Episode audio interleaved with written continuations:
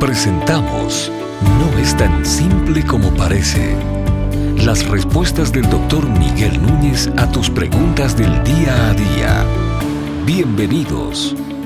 Si la Biblia dice que Jesús fue varón de dolores, experimentado en todo quebranto, ¿cómo puede Cristo interceder y comprender a un pecador si él nunca cometió pecado alguno? Bueno,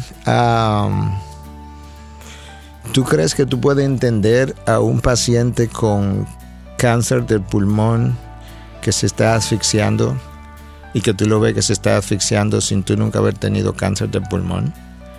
Yo creo que sí, que tú puedes. ¿Y, cómo lo puedes entender? Bueno, porque Dios te ha dado una inteligencia, te ha dado un poder de observación, tú puedes ver, tú conoces lo que es un individuo calmado, en paz, respirando normalmente, y también puedes conocer un individuo que está agonizando, que está pidiendo más aire, que, que no tiene sosiego y ver su ansiedad. Y tú no tienes que tener cáncer para identificarte con eso y poderlo entender.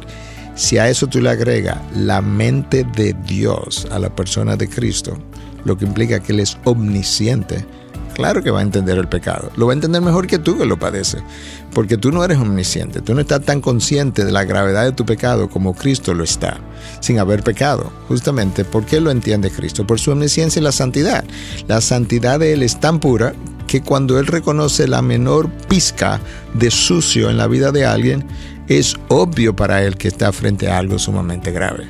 Y en su misericordia infinita, entonces él puede identificarse con el, con el pecador. Ah, Cristo no pecó, pero Cristo fue tentado en todo.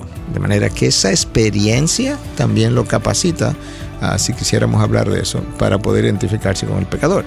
El libro de Hebreos dice que Cristo no pecó, pero él fue tentado en todo. Ahora, ¿Cómo fue Cristo tentado en todo si Dios no puede ser tentado? Bueno, porque en Cristo habían dos naturalezas, la naturaleza humana y la naturaleza divina.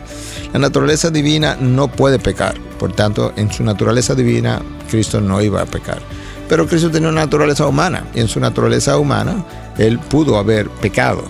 Pero como la naturaleza divina coexistía con la humana, la naturaleza divina le impidió a la naturaleza humana el pecar, pero fue tentado.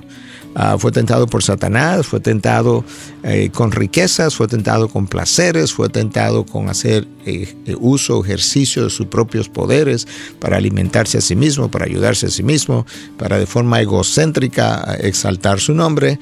Y en eso Cristo experimentó la tentación que tú y yo experimentamos, pero en su naturaleza divina no pecó.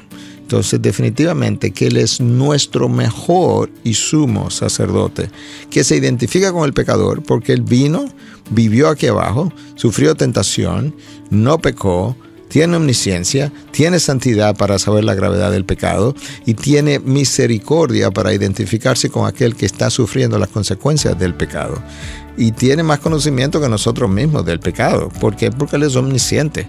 Y al ser omnisciente, Él sabe que mi pecado es peor de lo que yo creo y mis consecuencias que me llegan como fruto del pecado son peores de las que yo también me creo. De manera que ahí tú no, no puedes tener un mejor intercesor que Cristo Jesús. Y yo creo que si piensas en Él como Dios, como que se cae de la mata, decimos nosotros, el que Dios en su omnisciencia, sapiencia, ah, experiencia, eh, conocimiento, misericordia, santidad pueda ser el que mejor entienda a uno de nosotros para ayudarnos y ser nuestro oportuno socorro. No es tan simple como parece. Es una producción de Ministerios Integridad y Sabiduría. Para más información, visita nuestra página de internet integridadysabiduría.org. Gracias por tu gentil atención y será hasta la próxima.